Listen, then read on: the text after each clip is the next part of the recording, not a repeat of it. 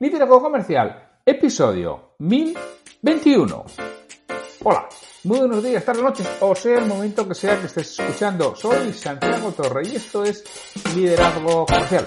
Más concretamente, es la sección EDN, Escuela para Dueños de Negocios, que grabo, emito y reproduzco con mi compañero, socio y amigo Pedro Valladolid, que estará al otro lado de las ondas. Pedro, ¿estás por ahí?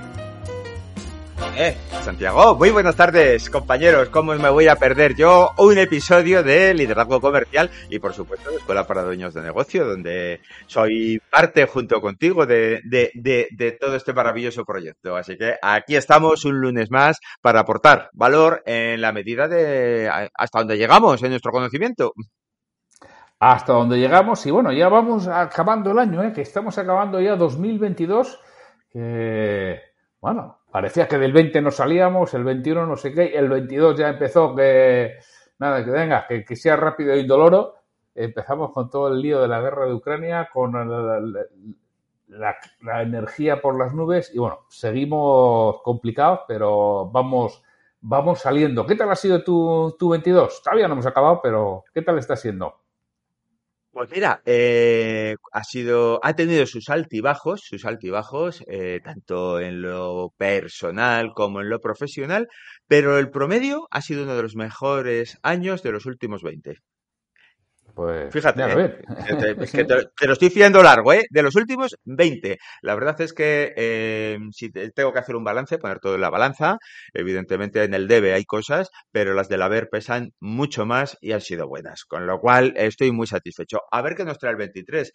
No nos, no nos han faltado disgustos, como bien decías, desde que empezó el 20 con la pandemia, luego con otras cosas, eh, las guerras, eh, las crisis, todo esto. No sé lo que nos traerá el 23. Eh, seguro que más retos a los que enfrentar y más problemas, pero no nos va a faltar energía y, y talante para afrontarlos, eso seguro. Bueno, el, el, 20 dice lo que nos trajo con la pandemia, que es cierto, ¿eh? lo que nos trajo con la pandemia, pero bueno, tú lo sabes porque eh, estabas en el proyecto, ¿no? En enero del 20, antes de que ni nos imagináramos que iba a venir una pandemia, eh, sí. cerramos, liquidamos la sociedad aquella a la que tú y yo éramos socios, se cerró, se liquidó la, la sociedad y desde entonces la verdad para mí y creo que para ti ha sido todo ir, ir hacia arriba, ¿no? Eh, porque, pues sí. bueno, sí, la sí, verdad que, con, por supuesto, el, el, el, valle aquel que tuvimos en, el, en la pandemia, pero el resto creo que ha sido muy positivo. Uh -huh. Sí, y lo superamos al final. mm, Ese valle lo superamos. Fue, fue una travesía del desierto, pero creo que al final salimos airosos a pesar de todo, ¿eh? Eh, yo nunca he currado tanto. Dice, coño, estás encerrado en casa, no puedes ir a trabajar. Pues es que a veces cuando tienes que buscar cosas y tienes que, que buscarte la vida, trabajas mucho más eh, que cuando estás trabajando realmente, ¿no? O sea, no hay, eh, me, me, pasó en mi época de crisis, ¿no? Que decía, joder, va, pues como estás en paro, digo, pues es que trabajo más que cuando, que cuando estaba en activo, porque el trabajo de buscar trabajo eh, es muy trabajoso y aunque parezca un trabalenguas es así. Y bueno, pues para todo eso y para pasar ese, ese valle que pasamos en el año 2020 con la pandemia, y como estás contando tú, uno de esos momentos en los que pues necesitas buscar trabajo, necesitas buscar clientes, porque, oye, todos, bueno, por, por suerte nosotros en estos momentos estamos en un momento dulce en ese aspecto, pero oye, que mañana podemos tener que salir a buscar clientes urgentemente otra vez, ¿eh? que nadie está libre de, de que le sucedan cosas. Y para eso es muy importante algo de lo que vamos a hablar hoy. Que hoy vamos Hombre, a hablar... que sí es importante, es fundamental. Fíjate que hemos ido hablando en estos, en estos episodios anteriores, hemos ido hablando de atraer talento a la empresa y de desarrollar talento, ¿no? Y para eso, pues eh, habíamos puesto pues una serie una serie de competencias, ¿no? Hemos hablado de, cómo la gente elige hacer las cosas, ¿no? Cuál es su temperamento, cuál es su carácter, cuál es su forma de cómo se siente más cómodos trabajando y que eso se ligaba a Dix. Hemos hablado de por qué se comportan así, ¿no? Cuáles son sus motivadores, también de las competencias que tienen que tener desarrolladas, que tienen que ser diferentes según el puesto y según la responsabilidad, pero hay una serie de competencias en las que tienen que trabajar y todo ello hay un nexo de, de, de, unión entre todas ellas, que es esa parte de inteligencia emocional. Es decir, el DIS me mide el comportamiento, las, las fuerzas impulsoras, los motivadores y la inteligencia emocional me dice si una persona está hecha para ese trabajo o situación concreta a partir de eh, cómo eh, es capaz de interactuar con los demás. Sí, sí, porque fíjate que la parte de inteligencia emocional para el propietario de, una pyme, de una pequeña empresa, tiene su telita también, ¿eh? el saber gestionarnos emocionalmente. Porque para el empleado lo tiene y para el vendedor muchísimo, pero para el propietario de pyme hay momentos complicados ¿eh? y de mucha incertidumbre. y, y ojo, pero fíjate que cuando tú aprendes, es que a veces eh, yo me encuentro cuando empiezas a hablar con algunos así del tema de inteligencia emocional, te miran así, te levantan la ceja, ¿no? Diciendo, ¿qué me estás contando? y, dices, a ver, un momentito, céntrate, céntrate porque te estoy hablando de productividad y de mejora, ¿no? Y hay un tema que, por cierto, no hemos hablado eh, antes en, en cuanto a aplicaciones para directivos. Hay un estudio de John Simons y Williams Mayer eh, que investigaron los efectos de, las emociones, ¿no? Como consecuencia de una buena dirección con inteligencia emocional en las empresas. Y los resultados fueron los siguientes. La productividad del equipo aumentó en más de un 100%. El número de bajas por enfermedad se redujo a la mitad. La movilidad, ¿no? El traslado de gente que se va también se redujo a la mitad. Aumentó la autoestima de esos empleados, disfrutaban más con su trabajo, eh, se redujo mucho ese sentimiento de frustración y además eh, eh, aumentaron esa sensación de que controlaban, de que sabían dónde estaban y controlaban la situación. Fíjate, eso, eso de levantar la ceja y decir, ¿qué me estás contando? ¿Eres aquí un, un, hierbas? Pues mire usted, no señor, es una de las mejores herramientas que podemos tener para, para gestionar a nuestro equipo y mejorar nuestra productividad. Sí, esto es que hay gente que todo lo que no puede tocar no existe, ¿no? Y entonces, bueno, pues eso es bastante típico en, ingenieros y cosas de Si no es una pieza, no tiene esto ningún sentido. Y espera, espera, que también se pueden vender ideas, proyectos, procesos, procedimientos, no solo piezas. Y a veces es más importante que la propia pieza. Y en este caso, la inteligencia emocional es uno de los factores muy importantes dentro de la compañía y dentro, por supuesto, de la dirección y del comité de dirección de cada empresa, el que se trate y se trabaje adecuadamente la inteligencia emocional. Pero ¿se puede trabajar a nivel de empresa, Pedro? Hombre, se puede, se puede trabajar y se debe de trabajar, ¿no? Y además, eh, no, no solo se puede y se debe de trabajar, sino además, algo que muchas personas no, no saben, es que se puede medir. Y cuando tú mides, ya sabes que cuando tú mides, eh, eres capaz de mejorar. Y cuando eres capaz de mejorar, pues tienes capacidad de gestión, ¿no? Y de control, y de control sobre ello. Y se puede medir, igual que existen esos test tradicionales de, de, inteligencia, que te miden el, el coeficiente intelectual, ¿vale? Y eso no es garantía Mm, de, de, alcanzar el éxito. ¿eh? Todos conocemos a gente, eh, decir que inteligente es lo que sabe, que listo, qué nivel tiene y sin embargo luego no alcanza el éxito. Sin embargo, las, la, el, un buen desarrollo de tu inteligencia emocional sí te puede ayudar y puede ser más importante que tu, que tu capacidad intelectual. Y bueno, pues la puedes medir y además la podemos medir en, en, varias, en varias ramas. Es decir, la inteligencia emocional eh, se conforma de, de cinco áreas, eh, unas que son tuyas hacia adentro y otras son tuyas hacia afuera. Entonces, fíjate si se puede evaluar. Sí, sí, porque mira, muchos empresarios tienen muy claro que quieren personas para determinados puestos con un alto conocimiento cognitivo, es decir, con un alto coeficiente intelectual tradicional, pero curiosamente, curiosamente, la inmensa mayoría de genios, de genios en el sentido, son personas que tienen un coeficiente intelectual por encima de 160, me parece son los que están considerados como un genio, la, la gran mayoría de ellos son unos fracasados sociales. La inmensa mayoría, y unos inadaptados sociales. Es posible que económicamente o estén en puestos de, de mucha dirección, pero suele ser la excepción el que tiene una buena adaptabilidad social. Y habitualmente las personas que tienen mayor éxito económico y empresarial suelen ser las que tienen un, coeficiente de inteligencia emocional más elevado, que ahora se puede medir, antes costaba más. Y fíjate que lo vemos claro, ¿no? Las inteligencias múltiples de Gardner, creo que fue en el año 83 cuando él las desarrolla. Hay gente que dice, no, no, yo quiero personas con una gran capacidad matemática o una gran capacidad de desarrollo del lenguaje, una gran capacidad de desarrollo personal. Bueno, pues es que todo eso es importantísimo en una empresa y en un propietario de, empresa es importantísimo su capacidad, primero, de relación consigo mismo y de, relación con otros, porque todo lo que va a hacer es a través de sus empleados. Sí, porque todo lo que haga a través de él va a llegar hasta donde llegue. Va a ser el cuello de botella. Como dicen hoy en día los de Internet, no, no es escalable. Todo lo que tengas que hacer tú solo no es escalable.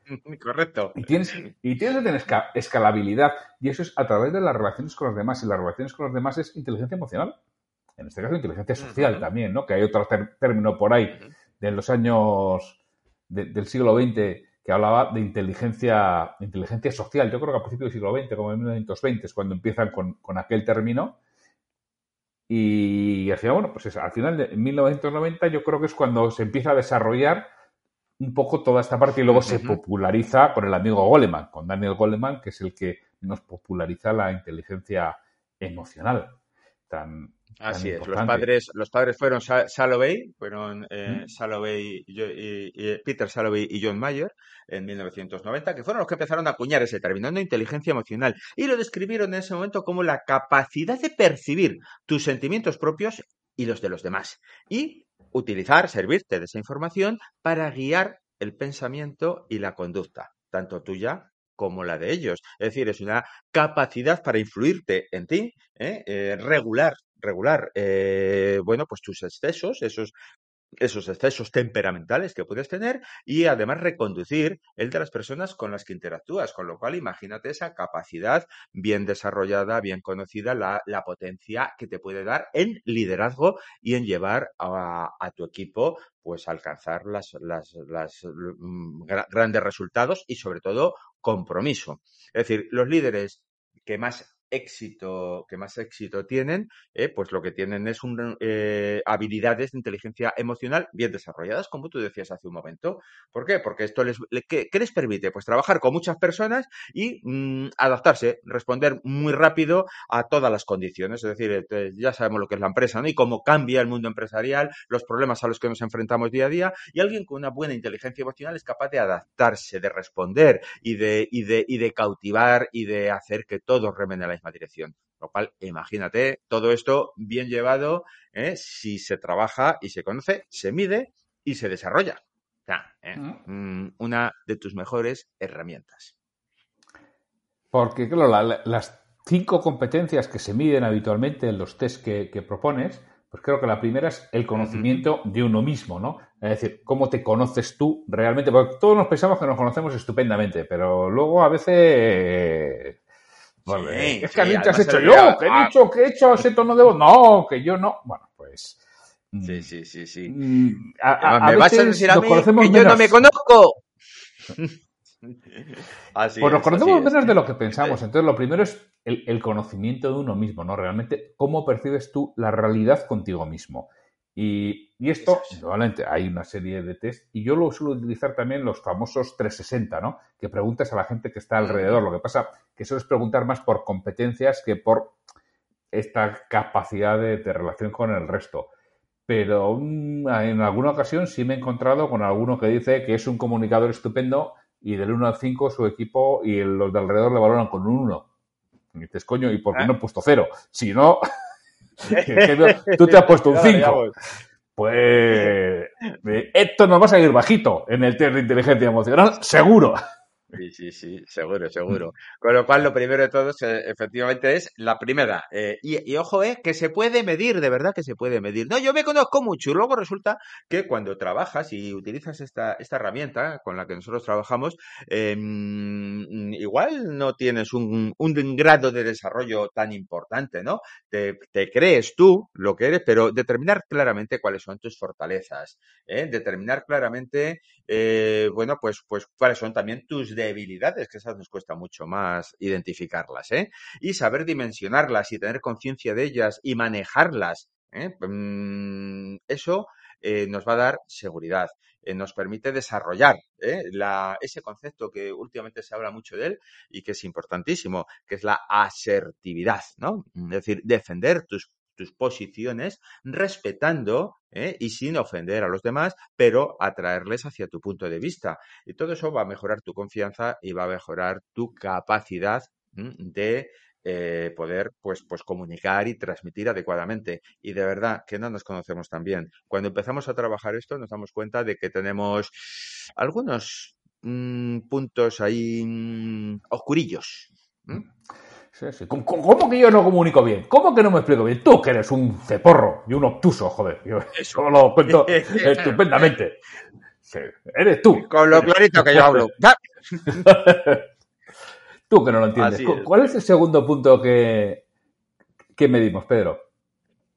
Bueno, pues ese es muy importante. Es, es, es. Bueno, a mí, a mí medir este, a mí personalmente me ha hecho, me ha hecho mucho bien, ¿no? Es esa autorregulación emocional, ¿no? Es decir, cómo gestiono, cómo gestiono el descontrol, la ira, ¿eh? Y también, evidentemente, pues las otras emociones básicas, ¿no? Como miedo, especialmente el mira y miedo, ¿no? Luego están la tristeza, la alegría, la sorpresa, pero bueno, esas no, no, no, no son tan excesivas. Las peores son la ira y, y, y el miedo. Entonces, cuando cuando tú regulas adecuadamente según tu nivel DIX, es decir, un D alto, ¿eh? su emoción directa es la ira. Si no la regula adecuadamente, se desarma por mucha razón que lleve, deja de tenerla, porque la gente se desconecta de él. Eh, otros, eh, por ejemplo, pues un C alto puede tener otra emoción básica, que es el miedo, miedo a equivocarse, miedo al error, o una I eh, alta puede tener miedo a, socialmente no ser aceptado. Entonces, la ira y el miedo son dos emociones que, bien reguladas eh, nos pueden dar eh, un nivel de, gestión con, y, un manejo del estrés en nuestra conducta fundamental y que si las regulo mal, mm, pues no nos va a ayudar, no nos va a ayudar. Pueden tener el efecto contrario al deseado y, además en autorregulación emocional, tú me has conocido en tiempos en que mi autorregulación emocional era un poquito más dispersa, ¿verdad? como en las notas de mis hijos, sobre todo los chicos, eh, necesita mejorar. Necesita mejorar. Eh, esto, eh, aquí se suele decir si eres de mecha corta o de mecha larga, ¿no? Entonces, yo era de mecha corta y hablamos de la mecha, ¿no? Es decir, de los que enseguida explotas, ¿no? En cuanto en cuanto tiene, no, no aguantas, dice, cuenta de 0 a 10 y cuando vas por el 2 ya has pegado el puñetazo encima de la mesa. Bueno, pues todo eso hay que trabajarlo. ¿eh? Y también te puede ocurrir esa mecha corta en temores o en otras, o en otras emociones en las que dejas fluir rápidamente, ¿no? Esa, esa emoción. Entonces, bueno, mm, regularla eh, te va a ayudar a tener un liderazgo mucho más efectivo. Y luego hablaremos precisamente de las limitaciones cuando tu liderazgo no es efectivo, ¿eh? cuando careces de inteligencia emocional, cómo, cómo interactúan.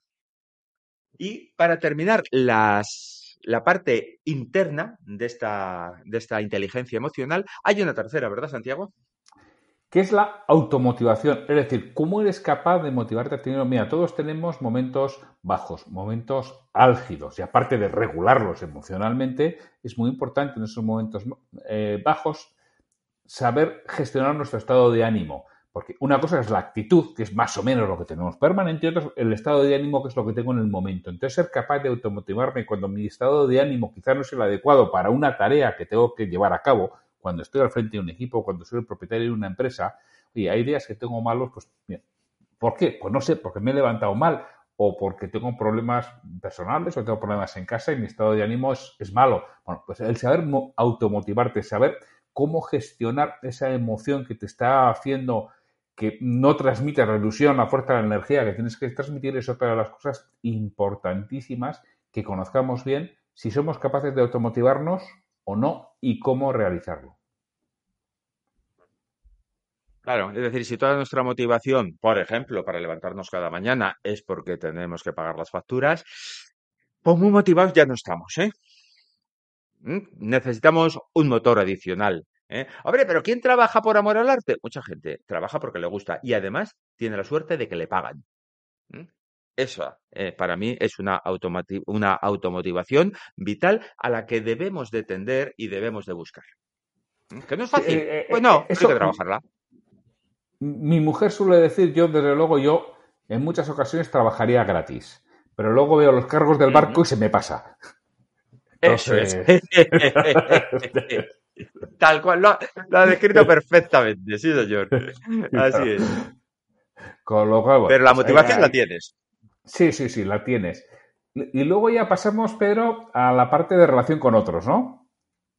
Eso es, tenemos una vez que hemos visto la parte, la parte que tiene que ver tú contigo mismo, ¿no? Ese, ese, ese autoconocimiento, esa autorregulación y esa automotivación, ahora viene la parte tuya con otros. Y la primera de ellas, la primera de ellas, eh, que se puede medir además, es tu capacidad de comprensión social, de empatía. Es decir, cómo, cómo tienes esa habilidad para entender a los demás, porque les impulsan, que sienten, esa parte de ponerte en su lugar, eh, entender cómo se sienten y entender cómo interpretar sus mensajes, ¿no? Porque a veces las personas hablan mucho sin decir nada, pero claro, hay que observar hay que ver su lenguaje no verbal, hay que ver sus, sus, expresiones, incluso hay que ver mm, el, el, trasfondo de sus mensajes verbales también ¿eh? que tiene. Entonces, cuando tú tienes esa capacidad de percibir, eh, ganas muchos puntos en, en tu influencia y en tu liderazgo y en tu capacidad de dirección y de mejora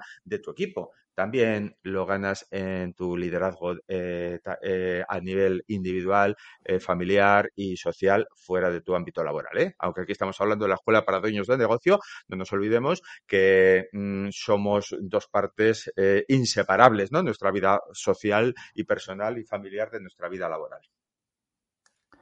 Sí, porque ese es el, siguiente punto. Efectivamente, la, vida social, ¿no? Las relaciones sociales.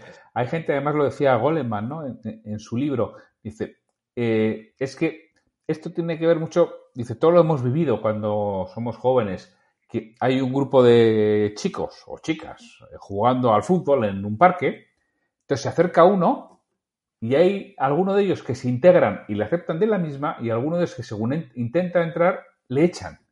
Dice, bueno, pues esa habilidad social para saber cuándo tengo que entrar, a quién tengo que mirar, bueno, pues estas habilidades sociales que, tenemos para entender el funcionamiento de los grupos, de los equipos, de las personas en sociedad, es otra de las cosas importantísimas que podemos medir y podemos desarrollar, ver si esas capacidades sociales de cuando llegas a un entorno las tienes o lo mismo, o necesitas mejorarlas, que es el quinto punto que nos trata la, inteligencia emocional, en este caso Goleman, o, luego todo lo que ha venido detrás de él.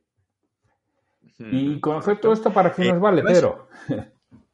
Pues mira, fíjate, eh, me, gustaría dar un apunte, ¿no? Hemos, hemos, hablado, hemos hablado al principio eh, de, precisamente eh, las aplicaciones, ¿no? En productividad, aquellos estudios de Simon y Mares, pero fíjate que em, cómo Mm, soy capaz de determinar si en mi empresa existe un bajo coeficiente de inteligencia emocional. Me, gustaría hacer un, inciso ahí. Eh, mira, eh, vamos a dar cinco pistas. Cuando las personas se culpan unos a otros, cuando se victimizan, cuando se niegan a escuchar información crítica que no les gusta, ¿eh? o se desestima la opinión de los demás, o incluso hay rasgos pasivo-agresivos. Es decir, o paso de todo y me da igual lo que me digas que pedal, o incluso hay subidos de tono. Fijaos, y estas cosas, si os paráis a observar, se dan en, muchos centros de trabajo sin querer. Bueno, pues es un síntoma de que tendríamos que trabajar esa parte de inteligencia emocional porque, como hemos dicho antes, esto mm, tiene una serie de aplicaciones, ¿no? Que era por las que preguntaba Santiago. Y bueno, pues cuéntanos tú la primera, ya que he hecho yo esa, esa introducción. ¿Eh? algunas aplicaciones que puede tener. Hombre, al final creo que las aplicaciones, los beneficios que tiene, primero es mejorar nuestra tolerancia a la frustración, que estando al frente de un equipo de trabajo de una empresa muchas veces es frustrante. El, es la enésima vez que les digo que cuando se vayan cierren las luces o apaguen el aire acondicionado, que no sé si a alguno os ha pasado. Entonces te puedes poner como la niña del exorcista cada vez que lo ves o, o realmente, bueno, pues tienes esa tolerancia a la frustración y acabas eh, mejorándolo y puliéndolo. El control de, tu ira, porque luego como te apagan las luces, te cabreas, llegas al día siguiente, montas el pollo ¿eh? y ellos han desconectado y dices, ya, ya ha venido, este, este hoy, anoche no tuvo buen día con la jefa, ya está, ¿eh? o con el jefe, ella. Con lo cual, mira, ahí está. Y entonces ese control de la ira o del enojo mm, mm, no te ayuda a eh, conseguir el objetivo de que apaguen esa luz, ¿no?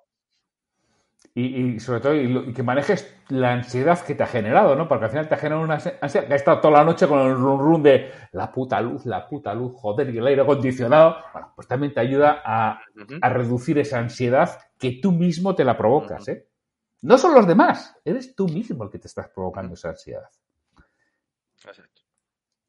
Te orientas además a ver más eh, emociones positivas que negativas, porque cuando te acostumbras y te entrenas, pues en lugar de ver que todo lo que pasa puede ser malo, también puedes ver ¿eh? que puedes buscarle la parte positiva. Y, ojo, insistimos siempre en esto, no se trata de ser happy flowers, ¿vale? Se trata de ser positivo, es decir, con lo que tengo, ¿qué puedo hacer? Y, ¿Vale? Y puedo ser mm, eh, victimizarme o puedo buscar soluciones, ¿no? Y entonces cuando tú predominan tus emociones positivas, pues la situación es la que es el problema está en qué hago con ella. ¿eh? Y si lo que hago es buscar soluciones o lo que hago es lamentarme, ¿no? Entonces, eh, si la tengo bien desarrollada, esa inteligencia emocional me va a ayudar a mejorar eh, mi destreza a la hora de enfrentarme a situaciones complejas y, a gestionar el tiempo y las tareas que tienes que realizar. Esas tareas que te gustan o que no te gustan, las tareas que no te gustan y quieres evitar o procrastinar y las tareas que te gustan y a las que dedicas más tiempo del que debieras dedicar. Bueno, pues la inteligencia emocional te ayuda a gestionar adecuadamente todos esos procesos también. Sin duda. Entonces, eh, puedes también, pues bueno, pues, pues eh, evidentemente eh, tener una mejor integración, ¿no? Además, en tu, en tu medio social y, y, además elaborar bien tus proyectos personales y sociales. Es decir, tener claro hacia dónde voy, por qué quiero ir allí, qué es lo que quiero conseguir y definir muy bien mm, por, qué es lo que hago y por qué lo hago. Es importante para comunicar y para transmitir y, tener estabilidad afectiva y emocional, que es inteligencia emocional. Claro, al final mm, casi todos preferimos estar con, personas que sean más estables, no con personas que, a, ver cómo viene el jefe, ¿no? Como cantaba la, ópera aquella de la dona inmóvil, bueno, pues a ver cómo viene el jefe y queremos personas que sean más estables. Efectivamente. Y bueno, pues en general yo creo que con esas tenemos, tenemos eh, unos beneficios importantes. Me gustaría además eh, hacer una concreción, Santiago, en cuanto a las aplicaciones, ¿no? Eh, mm, el rendimiento en las organizaciones mejora, tu desarrollo también personal ¿eh? también mejora. Y por supuesto, en, eh, en, la planificación estratégica, cuando tengo a todos los trabajadores bien orientados hacia el plan estratégico ¿eh? y entienden las tendencias hacia las que vamos, tenemos más posibilidades de encontrar el éxito. Y no nos olvidemos de los efectos que tiene una buena inteligencia emocional también en nuestra salud. Nos estamos enredando, hoy vamos ya por, por, por, casi 27 minutos, ¿eh? pero quizá el, el tema lo está dando. Sí, sí, sí. El, tema lo está dando esta parte de inteligencia emocional que es que, es, que es muy importante a nivel de salud, a nivel personal, a nivel de personas, a nivel de relación y realmente merece la pena trabajar la inteligencia emocional en tu organización porque te ayuda de verdad a, crecer y a que estéis más a gusto en el trabajo. Y que estéis más a gusto en el trabajo está muy bien, pero es que además es más productivo y más rentable incluso para el empresario. Que ojo, no vamos a confundir que porque estén bien no van a rendir más per se, no tiene por qué ser así. Pero cuando están bien, mm. pueden rendir mucho más. Entonces, indudablemente, cuando la gente está bien emocionalmente, la productividad suele ser mucho mayor. Y si no, coño, es que ahí tienes un problema mucho más de fondo que, sencillamente el, superficial yo creo que nadie lo va a negar, ¿no, Santiago? Es decir, si tú estás en una empresa en la que todo el mundo está cabreado, en el que no hay buen ambiente entre ellos, en los que socialmente no interactúan adecuadamente, en los que no hay eh, una buena eh, motivación o automotivación, esa empresa mm, podrá funcionar, pero te dan, te dan su tiempo, pero no te dan su energía, no te dan su pasión, no te dan, no te dan su compromiso. Entonces la empresa, bueno, pues funciona, pero funciona, como decimos, en dos cilindros. Ahora, si queremos que sea un motor perfectamente engrasado, eh, ese nivel de inteligencia emocional sube. ¿eh? Y, si, hay una buena interacción social, hay una buena automotivación, hay un buen autocontrol ¿no? de, de, los excesos que surgen pues como consecuencia del día a día, pues hace que, tengamos buen ambiente, tengamos buen humor, eh, solventemos bien pues los problemas que puedan surgir, incluso entre, entre personas, y todo eso redunde en mejor atención al cliente, mejor servicio y más capacidad eh, de, enfrentarse a los retos que cada día son más grandes, ¿no? Como hablábamos al principio del episodio, ¿no? Desde 2020 parece que se van encadenando eh, retos uno tras otro. Pues eh, si hay gente bien preparada emocionalmente, serán más capaces de, enfrentarse a ellos con energía y buen humor. Pues mira, cuando estabas hablando de, de esa parte de, de, que haya mal ambiente, que haya enfrentamientos entre ellos, que unos hagan una cosa y otros las otras, no sé por qué me ha venido a la cabeza, que no tiene nada que ver, ¿eh? Gobierno de España. No, no sé por qué me, me, me ha venido a la cabeza.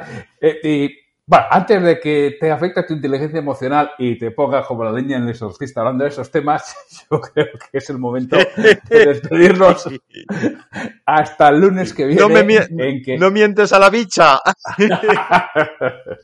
Entonces, bueno, pero antes, oye, si bueno. queréis que trabajar el tema de inteligencia emocional, ya sabéis que lo tenéis en pedro arroba pedrovalladolid.com y santiago arroba santiagotorre.com. Contactarnos y vemos cómo podemos trabajar toda esta parte de inteligencia emocional tan importante en las organizaciones. Y con esto nos despedimos hasta el lunes, ¿verdad, Pedro? Hasta el próximo lunes, compañeros, que estaremos ahí, que ya estaremos después de Navidad, ¿eh? Ya habremos tenido la cena con los cuñados y todo. Así que os esperamos. Feliz Navidad a todos y que os toque la lotería pasado mañana. No, al otro, es 19, el 22. Nos quedan tres días. El 22, sí, sí, sí. Un abrazo. Nos, nos quedan todavía tres días para que este año tres sí días. que sí nos toca la lotería. Y si no, tendremos salud. Y si no, tenemos salud. Un abrazo. Pero nos toque o no nos toque, el lunes estamos aquí, ¿eh? Prometido. Que lo prometido es deuda. Hasta el lunes. Prometido.